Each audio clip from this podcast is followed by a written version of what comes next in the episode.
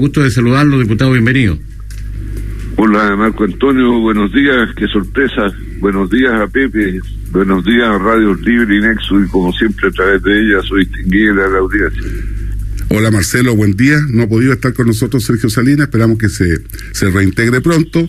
Eh, así es que está Marco Antonio, quien tú conoces de los viernes, pues así que ya no, no hay problema con eso, ¿no? Y de antes. De, antes también. De, de ocho años. Eh, eh, No devele, no devele nada, diputado. Diputado No eh, vamos a partir hablando de este de este episodio bochornoso ayer de varias comunas que no pudieron eh, hacer el cambio de mando tradicional democrático que, que se esperaba, había mucha ilusión eh, y decepción después de eh, no poder concretarlo. Eh, al parecer ahora el, el TER indica que fue un error del CERVEL porque esperábamos también una explicación del Tribunal Electoral Regional. La explicación la dio ayer en su página, eh, en donde indica que sería el servicio electoral, el CERVEL, el que envió mal impresas algunas de las actas, por lo tanto tuvieron que reconstruirlas o reimprimirlas, no sé, algo así, eh, pero definitivamente no habíamos visto nunca algo parecido, diputado. No, pues. Eh, bueno, a ver, para que el, el Tribunal Electoral Regional, como el Tribunal Electoral Nacional, son la justicia electoral, son el, la instancia a la que los candidatos o los partidos de los candidatos recurren cuando tienen alguna duda sobre el resultado que entrega el servicio electoral. El servicio electoral es un organismo del Estado encargado de organizar las elecciones, de inscribir las candidaturas, de calificarlas. Si hay alguna eh, duda sobre la calificación, se puede recurrir al TER. Ahora, ¿qué es lo que pasó? Para mí es un misterio y las explicaciones, la verdad que no ya no vienen al caso. Si hubo problemas, debió haberse las representado en el momento adecuado, haber aislado el problema, pero cuando ya se trata de 26 comunas, uno dice, bueno, ¿en qué estamos? ¿Ah? Porque prácticamente toda la región quedó frustrada con la ceremonia de cambio de mando en las municipalidades. De 38 comunas, 26 no pudieron realizarlo y afortunadamente eh, bueno las cosas aquí se pueden eh, reparar eh, rápido y esperemos que el cambio se produzca lo más pronto posible para responder a las expectativas de la ciudadanía que eh, bueno, hizo los cambios de autoridades que le pareció pertinente a través de la manifestación de su voluntad. Y eso es lo primero que hay que respetar. Junto con eh, no aceptar muchas de las explicaciones, lo que se dice aquí es que eh, hubo algunos lugares donde se equivocaron para mandar los votos, pero esos votos desde cuándo están ahí, bolsas con votos de alcaldes y concejales no estaban específicamente de Quilpué, Papudo y Algarrobo. Ahora Papudo tenía una situación particular que todos sabíamos que se estaba eh, teniendo que contar voto a voto. Pero lo Ah. otro, Quilpué y, y, y Quillota, que estaba tan claro, dice que no estaban, pues lo enviaron erróneamente a Santiago. Pero eso, ¿cuándo se supo? ¿Esa noche? La noche anterior dice, hemos trabajado todo el fin de semana. Manejo de crisis, yo creo que tú lo enfocaste perfectamente bien. El CERVEL alimenta de información, pero el tribunal tiene que hacer diligencia, como cualquier tribunal. pues. Eh, y este es un tribunal que tenía un plazo perentorio para fallar. Así es que eh, explicaciones eh, y en un minuto de tanta desconfianza eh, se me recordó Perú, como habrá sido allá, Marcelo, que es un poco lo mismo, Sí, aquí, no. un poco lo mismo. No crear este ambiente de confianza en algo tan preciado como es lo electoral, Marcelo. Además, si no me llegan los votos al día siguiente, bueno, yo empiezo a preguntar dónde están los votos, pues no, no 30 días después. Había tiempo. Bueno, pero sin el ánimo Bueno. de hacer una casa de brujas, ni mucho menos aquí hubo un error humano, o varios errores humanos. ¿ah? que- Lo que pasa es que no se puede llegar, Marco Antonio, al día en que está la ceremonia lista, todo listo, y avisarle en la mañana que no llegó la, por lo menos un par de días para manejar la crisis comunicacionalmente, por último, porque era eso el, el tema también. Por último, hagan la ceremonia, todo y dejarán el, el decreto en algún minuto. Pienso en Quillota, que es lo que conocemos, ¿no? Ajá.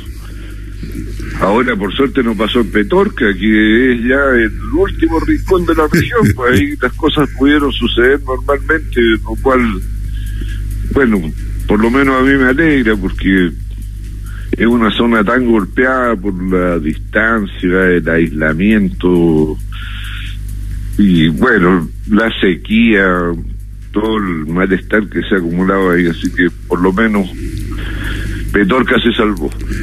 Me parece muy bien, es la, el, la, ciudad y, el lugar donde nacieron mis antepasados Silva, así que yo no soy de los Silva de Talca, soy de los Silva de Petorca, como suelen decir algunos. Así que no, no, tus antepasados no iban al club de Talca. No, no, no, no, no, no. Que era más pituco que el club de la Unión. Pero por supuesto, no, por eso que yo me mantengo clarito que soy de Petorca, nunca me van a pensar siquiera que me lleven playa. Hoy a propósito de, lugares donde una ha nacido, ha estado y se ha formado. ¿Cómo ves tú, Marcelo? Muchas veces nos has hablado de la Araucanía, de tu contacto con, con los mapuches, su conocimiento y todo. Eh, eh, estas peticiones que se están haciendo para la convención constitucional que se inicia, eh, que aparecen ahí como los primeros puntos en discusión y que, no sé, de repente generan una polarización también de opiniones. ¿Cómo lo ves tú esta petición de respeto a, a, muchas formas culturales y de idioma que habría que considerar en la convención? Bueno, si bien uno podría decir, por ejemplo, respecto del idioma, que prácticamente todo el mundo domina el, el español, eh, a algunas personas les resulta simbólico y necesario por la idea de sentirse de verdad respetado e integrado que se haga la traducción a su lengua. Mira, yo, para no referirme a un aspecto particular, yo satisfaría todas las solicitudes que están haciendo. Todas. Para que sean posibles, ¿no es cierto? Porque el aforo de repente como que nos complica un poco el número de personas, por ejemplo. Sí, bueno, claro, hay un problema con el aforo, pero bueno, todo con buena voluntad se puede resolver. Por último, hay a lo menos dos locales que están a disposición de la Convención Constitucional, el antiguo Congreso, el que se acondicionó el Palacio Pereira, y bueno, se podrá resolver con buena voluntad, que no están todos físicamente en la misma sala, bueno, se entenderá, o sea, hay también razones de salud. Pero bueno, permitirles que acompañen a quienes tengan que acompañar, ¿por qué no? O sea, hacer de eso una dificultad y una controversia y una litis, no, realmente yo creo que no lo podríamos ahorrar. Sí, lo que, lo que uno percibe también eh, del ánimo de, muchos constituyentes es no depender de nadie y generar un espacio abierto, que nadie le diga lo que tiene que hacer, porque ellos son y se determinan a sí mismos en, cuanto a los procedimientos y a las dinámicas que se van a dar. Uno es lo que entiende. Por lo tanto, yo comparto contigo que no generar nada que pueda generar ruido, ¿no es cierto? Y que pueda llevar la discusión o, la atención hacia otras cosas que no sean la, a lo que fueron convocados. O desencuentro, porque lamentablemente hemos visto solamente, y esta es una mala señal para esta nueva instancia, como es la convención, solamente desencuentro hasta el momento. Yo creo que es momento de encontrar los acuerdos. Sí, el Estado de Chile, todo el Estado de Chile, gobierno, parlamento, poder judicial, el poder electoral, han abierto paso a un proceso inédito de construcción democrática de una nueva constitución con una representación paritaria que no ha existido nunca en ninguna parte del mundo, con escaños reservados para nuestros pueblos originarios. Y todo ha sido como exitoso. Entonces, ¿por qué empezar con una controversia? Si hay algo que arreglar por parte del Estado, el Estado debería arreglarlo. Si hay una cosa que satisfacer para darle dignidad, eh, darle el, eh, lugar que se merece a la Convención Constitucional, que tiene una tarea tan importante por delante, ¿por qué no facilitar las cosas? El Estado de Chile no va a quebrar porque incurre en unos gastos más. Y yo creo que si uno se va a lo esencial, bueno, lo que hay que hacer es proteger lo esencial no detenerse en pequeñeces y, y dime y direte. es mi opinión, pero bueno, puede ser muy contraria a lo que piensen otros. Eh, en todo caso, fíjate que hay, hay cosas que se solicitan básicas. Eh, entendamos de que hay referentes y con los cuales se comparan, como el Congreso, por ejemplo, en el tema de asesoría, de viajes, de viáticos, de alojamiento.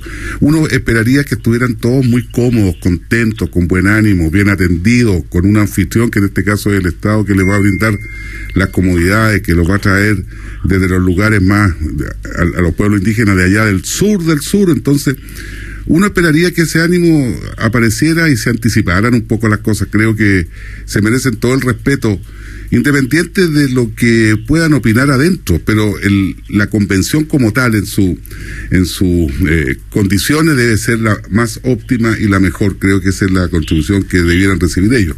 En mi opinión, así que yo casi comparto absolutamente con las peticiones. No sé cuáles son las otras, pero la mayoría que han pedido es eso que, tengan comodidades, para ponerle un nombre, Marcelo. Sí, no, yo estoy de acuerdo con eso, porque hay que proteger el bien principal, que es reconstruir la norma fundamental de Chile en democracia, participativamente, con la integración de todos los sectores, y el fruto de eso debiera ser una relación más armónica entre las distintas comunidades que integran la sociedad chilena y yo creo que ese es un bien harto más valioso que cuatro lucas más, cuatro lucas menos. Y que se ha visto que hay plata, ¿o no? Sí, tampoco es tampoco el regateo para esto, ya hemos regateado mucho entre todos, ¿no? Así es, aquí no estamos eh, comerciando. No, dos más dos son cuatro, no cinco para comprar y tres para vender. Estamos conversando con el diputado Marcelo Chilin. Diputado, aprovechamos de preguntar por la candidatura de Paula Narváez, candidata o precandidata a la presidencia del Partido Socialista. Los números en la encuesta que no le acompañan todavía, ¿es una piedra en zapato? ¿Molesta al Partido Socialista, a su sector, eh, e-, esta situación, eh, diputado? O sea, le mentiría si le digo que estamos felices. Pero bueno, estos son procesos, hay que vivirlos. Hoy día Paula va a dar a conocer las bases programáticas que propone su candidatura. Esperamos que haya el espacio suficiente para que se puedan conocer y nosotros haremos nuestro propio esfuerzo para darlas a conocer. Y eso ayudará a que se vaya haciendo la discusión ya no sobre cuánto marcan las encuestas, sino qué es lo que le propone al país. En la medida que esto ocurra, las cosas yo creo que van a tener tender a cambiar a su favor. Ella tiene un programa sólido, donde se dice con claridad lo que se quiere hacer, lo que se quiere hacer primero y con qué recursos se puede hacer, porque es bien importante saber eso, porque yo también podría decir que quiero que la Marina chilena tenga un portaaviones, pero si no sé de dónde sacar la plata para comprarlo, no sirve de nada que yo diga que quiero que la Marina de Chile tenga portaaviones. Y la irrupción de, de Yarna Proboste, ¿cómo la ves tú con realismo político? Porque entendemos, lo hemos conversado, eh, eso es una, una candidatura que requiere una resolución rápida que de alguna manera interprete y que pueda utilizar eh, lo ya avanzado en programa y en, en, lo que significa. No va a ser sorpresa para nadie el electorado si están juntos la democracia cristiana y el Partido Socialista con un programa en común. Eso es de la última historia del país una cosa que se ha visto siempre. No sería nada. Lo, lo raro era el Partido Socialista aliado con comunistas y Frente Amplio. Eso era lo más raro, Marcelo. Pero ocurrió en el pasado, tampoco habría sido una gran novedad y que ocurría por primera vez en Chile. Ahora sobre la emergencia del liderazgo de Llano a mí me pone contento porque eh, me pone contento cualquier liderazgo que surja, porque eso te asegura la posibilidad de que vastos sectores de la población puedan conversar entre sí a través de esos líderes. Y eso te asegura gobernabilidad, te asegura solución pacífica de los conflictos a través de las conversaciones entre esos líderes representativos no solo me pone contento la emergencia de los liderazgos por una elección presidencial, sino que por el bienestar en la convivencia presente y futura del país.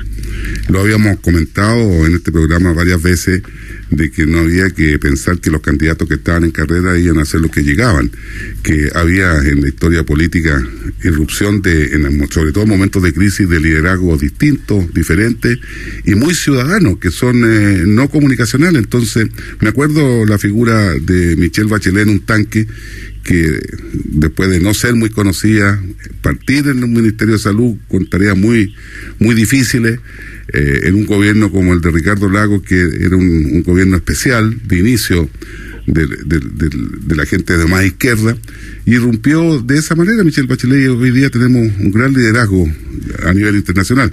Eh, entonces decíamos, cuidado que en cualquier sector pueden aparecer líderes de ese tipo. ¿Será ese más o menos el símil, Marcelo? Bueno, no he visto. A Proboste arriba de un... no, pero, pero estuvo arriba de, varias cosas, pues, el Congreso, del ah, bueno, sí, porque claro, de repente se juntan las circunstancias, en el momento justo, el lugar justo, está la persona justa y pasa lo que ocurrió con Michel Bachelet o que podría pasar con Yana o con cualquier otra persona. Porque ¿qué pasa si hay una... Eh, primaria ciudadana, una consulta ciudadana en el mundo de la unidad constituyente y gana, por decir algo, Paula Narváez. También va a haber estado en el lugar justo, en el momento justo, con las circunstancias adecuadas. Y las cosas para ella pueden cambiar, ¿por qué no? Eh, lo que se dice siempre es que al final lo, electoral no es solo lo, democrático, hay muchas otras formas de, de, acceder, como es lo ciudadano, no la encuesta, no estoy hablando de la encuesta, así que parece parece bien que en algún minuto se, se resuelva, es bueno para el país también. Parece que la democracia cristiana no está tan convencida del tema de las elecciones, parece que quiere que, la cosa vaya por otro acuerdo, Marcelo. ¿Tú mantienes la posición de que tiene que haber eh, un, un, proceso electoral para llegar a, a, la candidatura? ¿Podría bajarse Paula Narváez? Esa es la pregunta. No, a nuestro juicio eso terminaría en una catástrofe. Yo, yo creo que por la propia fortaleza de Yana Proboste en el evento de que ella sea la, la candidata, eh, no le hace bien un acuerdo. Hoy día los tiempos ya no, no, están para eso. Fue como Michelle Bachelet con Soledad Alvear en algún minuto, que todos sabíamos el resultado, todos sabíamos el resultado, pero había que hacerlo. Sí, Así es. De alguna manera valida más aún la opción de Proboste de seguir en carrera. Y Desborde está pensando lo mismo, está escuchando el programa, está escuchando el programa Desborde. Están en la misma posición, todos quieren estar en alguna, en algún minuto. Bueno, te agradecemos Marcelo la conversación de los días miércoles. Eh, así que vamos a ver qué es lo que, qué es lo que sucede. Nos quedó pendiente el tema de Jadwe, no Jadwe, como dicen ahora, Jadwe. bueno, aprovecho de enviarle un saludo a todas las nuevas autoridades electas, los gobernadores regionales, alcaldes, alcaldesas, concejalas, concejales y desearles éxito en su gestión porque en la medida que la tengan le va a ir bien a la ciudadanía que confió en ellos. Me parece muy bien. Nos sumamos ese saludo. Gracias, Marcelo. Muchas gracias, Marcelo. Que esté bien. A ustedes, que tengan buen día. Igualmente, chao. Chao.